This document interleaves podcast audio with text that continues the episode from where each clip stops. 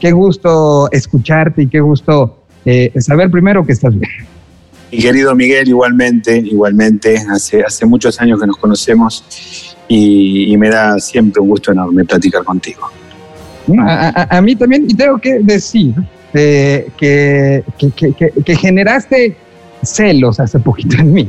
Entonces iba yo en, la, en, el automóvil, en uno de esos traslados obligatorios hacia el súper o saliendo del súper, no me acuerdo, un viernes, y eh, yo escuchando W Radio eh, a, Enrique Hernández y de repente te escucho ahí y fue de, pero ya yo no habló conmigo. ¿Por qué? yo estrenado disco de Paté de Fua durante, no sé, 10 años más, no sé. No, perdóname, Miguelito, perdóname.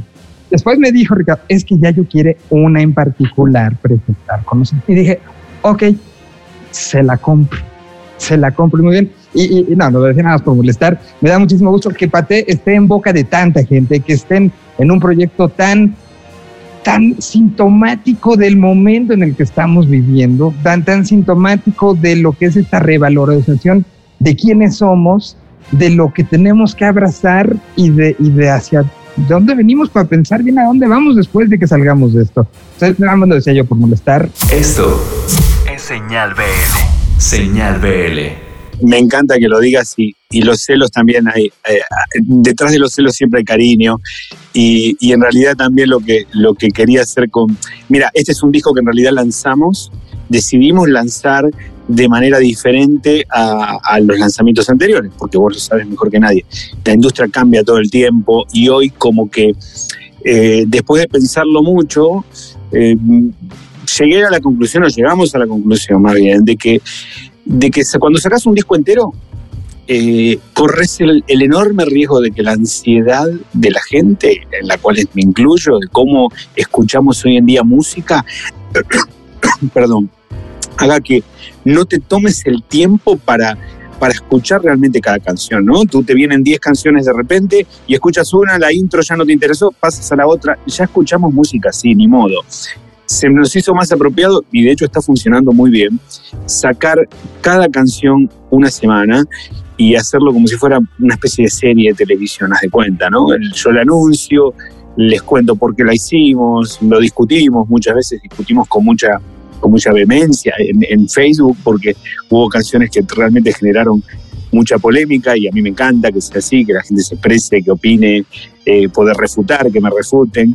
Eh, pero en realidad fue un disco que, nosotros estamos sacando de una manera diferente, ¿no? no como lo hacíamos antes o no como se hace, que creo que va a ser una tendencia cada vez más, eh, más usada, porque eh, de alguna manera la música se escucha más de esta manera, ¿no? Y es lo que todos los artistas buscamos, que nuestra música se escuche. Exacto. Nos guste o no nos guste las maneras y las implicaciones, que en muchos casos son romanticismos sobre lo que significa el disco y lo que para nuestra generación fue eh, eh, el disco como significado, como objeto, como, como mundo que se nos abría eh, y, que nos hacía alejarnos del mundo en el que vivíamos para entrar por un rato en otro mundo. Más allá de eso, pues sí, es la manera en la que se está, que se está descubriendo la música. Y, lo que me, gusta mucho de esto, insisto, en un momento pandémico donde la música, sigo insistiendo y lo seguiré insistiendo de que sí cambió sí cambiaron cosas en este año de encierro, sí cambió la perspectiva, sí cambió la, manera en la que percibimos muchas cosas de la, música y el valor que, tiene. Una cosa que me queda clara es que no, no podíamos seguir eh, pensando en que, en que la música nos dividiera, en que si te gusta algo ya no te hablo, te saco la lengua, en que si esta canción es menos o es más, o me hace menos o me hace más, escuchar tal o cual canción, artista o, interpretación. Eh, y, que, eh, una banda como Paté de Foix, que, es el sinónimo del eclecticismo, apareciera presentando un, disco, un, disco nuevo que iba a hacer de covers con una canción de la banda MS, a mí se me hizo, eso es la postura del año 2021 y es la postura que la música tiene que tener. Suficientes cosas tenemos para estar peleando, como que la música sea una más. La música lo que tiene que ser es pura cosa positiva y tenemos que aceptar que está de todo y que es parte de nosotros, aunque te quieras negar y decir, yo solo escucho metal. Pues sí, pero vas a las tortillas y sabes qué? estás expuesto a lo que pasa en la Z, lo que pasa en la que buena, en lo que pasa en, eh, eh, en, la propia playlist del tortillero que decidió. Y si él le gusta la banda, me dice, estás expuesto, es parte de tu entorno. No tienes por qué estar peleado con el entorno. Y me hace fabuloso que en este año ustedes dieran este, este ejemplo y este paso, eh, siendo congruentes con lo que han sido siempre, ¿no? Me encanta lo que dices. Mira, te, te, voy a contar, yo cuando llegué a México hace 20 años, eh, siempre cuando me preguntaban a qué me dedicaba, yo decía era músico. ¿Qué, qué música? Yo siempre decía música popular, porque yo estudié música popular. No nos olvidemos que el jazz es música popular, el tango es música popular, el rock es música popular, todo lo que es, música no académica es música popular. la música popular no es solo el chuntata o la cumbia o la banda. Y las músicas populares son las expresiones espontáneas de los momentos y de los pueblos. Punto. Así de simple. En realidad, eh, yo como músico no tengo prejuicios a la hora de escuchar música. Y si yo escucho una canción que me emociona, no me importa qué género, en qué género está expuesta esa canción, ¿no? En qué género está realizada. Y en realidad cuando decidimos grabar Háblame de ti, que es una canción que a mí me gusta mucho en lo particular, eh, lo hicimos también a propósito, también para decir, órale, ¿cuál sería una canción que ningún fan de Paté se imaginaría que nosotros eh, hiciéramos una versión? Bueno, eh, entre ellas estaba esta y decidimos grabarla porque es una canción bonita, porque nos quedó, porque también sentimos que encontramos la manera de, reinterpretarla, de hacerla propia eh, y de sacarla de contexto. Y, bueno, fue una, una canción que generó enorme polémica en las redes, en nuestras redes, en nuestro fanbase, no tanto por la canción, porque la canción gustó muchísimo, de hecho los números de la canción eh, están siendo de, los más altos entre los nuestros, o sea, la canción eh, resulta, funciona, pero hubo un prejuicio al que nos tuvimos que enfrentar y que tiene que ver con, bueno, con, con, los sectarios que a veces nos ponemos a la hora de escuchar música, con el clasismo, que es un gravísimo problema que tenemos no digo México, en Latinoamérica en general, ¿no? De, yo no voy a escuchar la música que escucha esa persona, porque yo soy diferente a esa persona, eh, que está muy arraigado. Y no, y no lo digo desde, desde un lugar, eh, desde un altar, lo digo desde el llano. Seguramente yo también tengo actitudes eh, clasistas, como todo mundo, pero es, hora de, hablarlo, de afrontarlo, de, de platicarlo. Es, es muy parecido con lo que pasa con el machismo. Los hombres, y este disco tiene que ver con eso también, los hombres, el hombre que dice que no es machista es que no se ha mirado lo suficientemente al espejo. Por supuesto que hay grados, pero nosotros fuimos criados en un mundo machista, fuimos criados por machistas porque generacionalmente nuestros padres y nuestras madres son machistas, es una cuestión generacional. hay que entender que el machismo, el clasismo es algo que se aprende. En realidad, la persona que es el racismo lo mismo. La persona que es machista, un hombre machista, es un muy buen alumno, vamos, aprendió al pie de la letra lo que le enseñaron. Eh, y nosotros como, como artistas, como músicos, como comunicadores, como... Bueno, es hora de que empecemos a hablar de esos temas. Yo creo que, por ejemplo, como hombre, nosotros como hombres no tenemos que hablar de feminismo, porque no, no podemos entender el feminismo, porque somos hombres, hemos vivido en un mundo de hombres, hemos crecido como hombres. Al feminismo lo tenemos que ver, tratar de aprender, de escuchar y callarnos. Pero de lo que sí tenemos que hablar, y mucho, muchísimo, es de machismo, de eso sí entendemos, eso sí lo sabemos, eso sí lo, aprendimos. Tenemos en nuestra cabeza los primeros momentos cuando éramos niños y, y, nos enseñaron esas primeras lecciones machistas y fuimos víctimas, primeras víctimas del machismo, en cronología, digo, no en importancia, en cronología. Y este disco también tiene, en realidad no, fue, no es que haya sido concebido así, pero creo que inconscientemente también, porque el disco en, la primera iniciativa era un homenaje hacia la mujer. Eh, nosotros queríamos buscar canciones de otras épocas, cantadas por hombres de otras épocas, o sea, compuestas por hombres de otras épocas, pero que, que se acerquen a la feminidad de manera sumamente respetuosa. Y, por eso seleccionamos las canciones, aunque hay canciones de despecho, todas las canciones no tienen, procuramos que no tenga ninguna, ningún mensaje que pueda ser tomado ni agresivo ni, eh, ni posesivo, quisimos que, que tenga un, lenguaje de equidad. Eh, y después de eso dijimos, no, no, ¿por qué? Digo, hacer, dedicárselo a la mujer también es una actitud machista, en el fondo. Puede ser muy suave, puede ser eh, caballerosa, lo que tú quieras, pero no deja de, de, de hacer una división de géneros. Entonces, bueno, por eso realmente hasta cambiamos el título, le pusimos Amores Ajenos, lo hicimos más inclusivo, que se lo pueda, que sean canciones de amor que pueda dedicar un hombre a un hombre, si es, si es tu, tu gusto, tu, tu preferencia o tu naturaleza sexual, una mujer a una mujer, lo que sea, ¿no? Amor es amor. Y, y creo que tiene, que tiene mucho que ver. Este disco por ahí despierta en, en, en muchos, en muchas personas, en muchos de nuestros fans, mucha polémica, porque tal vez los saca de lo que ellos tienen concebido de lo que debe ser Pate de Foix, de lo que esperan de, de Pate de Foix. Y a mí eso me parece, me parece que es interesante, por lo menos plantea una discusión. Totalmente, porque eso es uno de los objetivos principales del arte, generar algo, ¿no? Y, y emocional, sí, totalmente. Y hasta el momento salió Háblame de ti, luego salió 100 años, una canción también con una historia y un arraigo brutal. Luego vino Adoro, uh -huh. también. Me imagino que, que, que, los comentarios fueron divertidos para ti este, verlos. Y hoy, hoy aparece eh, pues un, una Piensa canción llamada... Uh -huh. El famoso, una canción también con un arraigo, bueno, uno de los clásicos de, de, de la, de la música hispanoamericana. Eh, yo creo que es una... Eh, mira, esta canción en especial, que es la que estamos estrenando, estrenando hoy, eh, es una canción que en particular yo me siento muy contento con esta versión. Primero porque es una canción emblemática que tiene grandes versiones.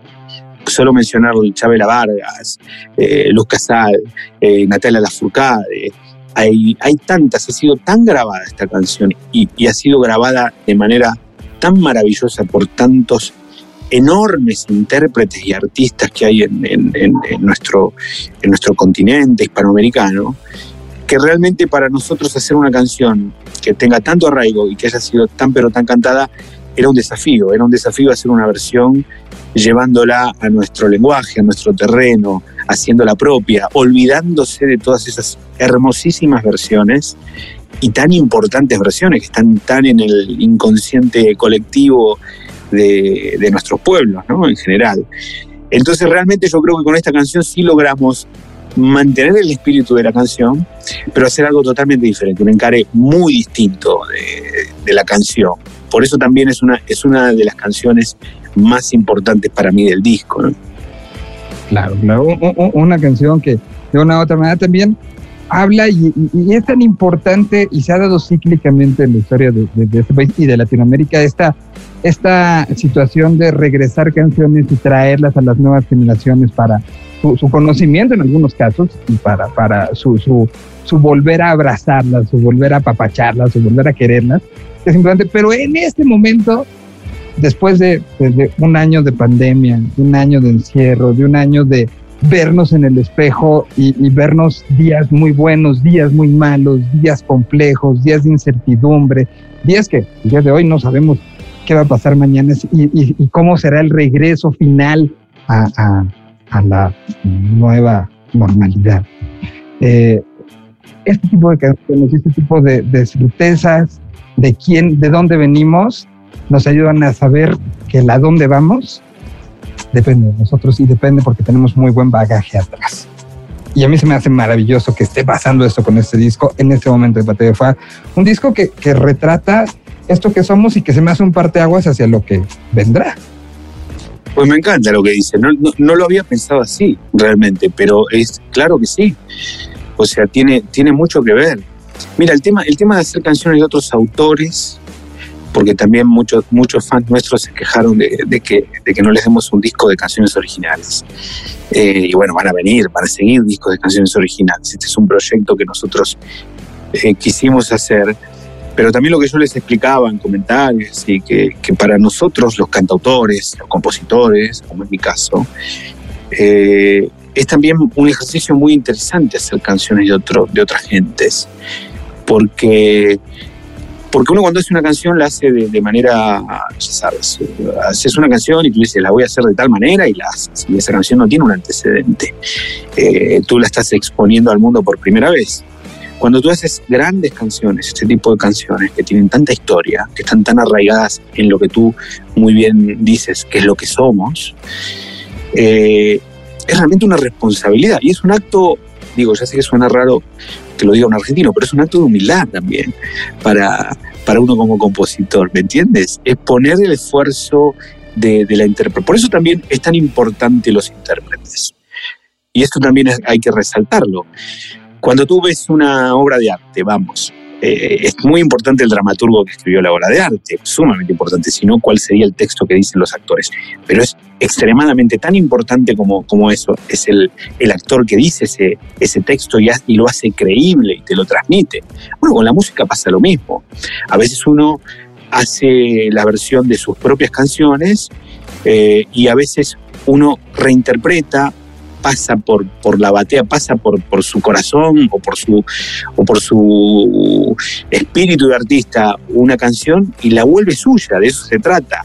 Ahí es cuando una canción suena creíble. Por eso tenemos, qué sé yo, artistas como hemos tenido, artistas, no me quiero comparar por Dios, pero como Frank Sinatra, que, no ha compuesto nunca, fue un intérprete, por Dios. Imagínate el valor que tiene Joao Gilberto. Eh, qué sé yo, eh, Chabela Vargas mismo, que no sé si compuso, pero si compuso, compuso muy poco, pero fue una persona que logró, eh, un artista de, semejante tamaño, Mercedes Sosa, que lograron eh, amplificar la belleza de una obra. entonces no deja de ser un trabajo, cuando, cuando alguien hace un disco de covers, o de reversiones, como me gusta llamarlo a mí, no deja de ser un trabajo de colaboración porque tú agarras un, material de otro artista que a ti te emociona, canciones que seguramente te hubiera gustado escribir a ti, y las llevas a cabo, las llevas a tu lenguaje, y es una versión. Entonces, en realidad, este es un impas eh, autoral, se podría decir, este disco. Eh, también es un homenaje a México, porque nosotros somos una banda mexicana, porque yo soy un, mexicano nacido en otro país, como, como decía Chabela, que también era, era extranjera. No me quiero comparar con Chabela, eh, por Dios, no me, no me prendan fuego en las redes, no tengo, ni el tamaño ni, ni, ni, pretendo, pero lo que quiero decir es que México es un país tan pero tan seductor, tan pero tan eh, hospitalario, que digo, ustedes como mexicanos, no sé si se lo preguntan, pero pregúntense por qué tanto extranjero viene y hace de México su país. Bueno, México tiene algo especial. México en Argentina era llamado y es conocido en el mundo como país refugio por, por bueno, por su por su eh, hospitalidad, porque fue uno de los países que más recibió exiliados políticos en los 70. Eh, realmente es un país que tiene algo especial, tiene un magnetismo especial. Y, ese magnetismo es su gente, como es el pueblo mexicano, lo cálida que es la gente. Tú llegas en México y te sientes parte de México a los dos, tres días que estás aquí. A los dos, tres días entiendes cómo es México. Y México es un país que tú le das amabilidad y te devuelve amabilidad. Le das uno y te devuelve tres. Es un país con muchísima generosidad. Y, dicho esto, también eh, este disco tiene que ver con eso, es un, es un homenaje al país que nos hizo, porque aunque yo sea argentino, Pate de Foa es una banda mexicana, 100% mexicana, no hubiera existido si yo no, no hubiera venido a México, si Guillermo hubiera venido a México, si, si eh, Dan no hubiera venido de Israel, qué sé yo, si no nos hubiéramos conocido en este país refugio, en este país maravilloso que, que te abre los brazos de par en par. Pate de Foa no hubiera existido. Entonces, eh, eso también es bien importante decirlo, porque nosotros somos parte de México, ¿no? Parte de fue parte, una pequeña partecita de la, de la vasta cultura de México.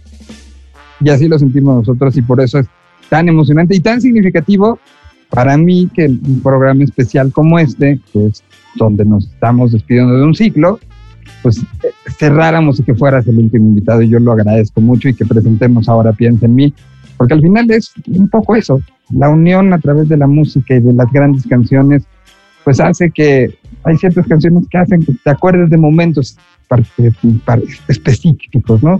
Y eso es un poco lo que ha tratado de ser nuestra, nuestra historia y nuestro trabajo a través de, la radio. Y, bueno, pues ya yo te agradezco muchísimo estar aquí.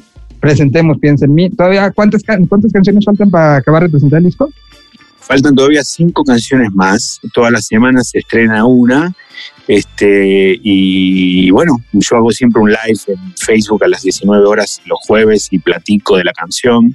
Se estrena por YouTube y después hablo, hablo siempre con algún amigo como tú, eh, gente que, que, me ha apoyado, nos ha apoyado a través de los años. Y bueno, con respecto, no sabía que cerrabas el ciclo. Si cierras este ciclo es porque viene algo igual o mejor. Tú eres un personaje eh, indispensable en la radio. Eres un tipo que, trabaja con mucha pasión, te lo digo con, total honestidad y con mucho cariño, y como músico te lo digo. Siempre es un gusto platicar contigo, eres una persona informada, que, nos respeta mucho, porque eso es respeto, ¿no? Cuando uno tiene una entrevista con un, con un comunicador, con un periodista, y, y ve que está tan bien informado y hace preguntas tan específicas, realmente a uno lo motiva a mí me, siempre me carga la pila tener una, entrevista o platicar contigo y bueno, sé que, haces mucho por la música, eres de esas personas que siempre están empujando detrás como comunicador, como asesor. Te conozco hace muchos años y, bueno, te tengo muchísimo respeto, admiración, cariño y, valoro mucho lo que haces y quiero que lo sigas haciendo por siempre, ¿no? Te agradezco muchísimo las palabras, te agradezco mucho estar aquí. Te mando un abrazo que espero que pronto nos podamos dar y mientras tanto, creo que esta canción es un abrazo. Se llama Piensa en mí, es lo que hoy está en la pantalla de Juan. Síganlos. Gracias, Yayo. Gracias, gracias.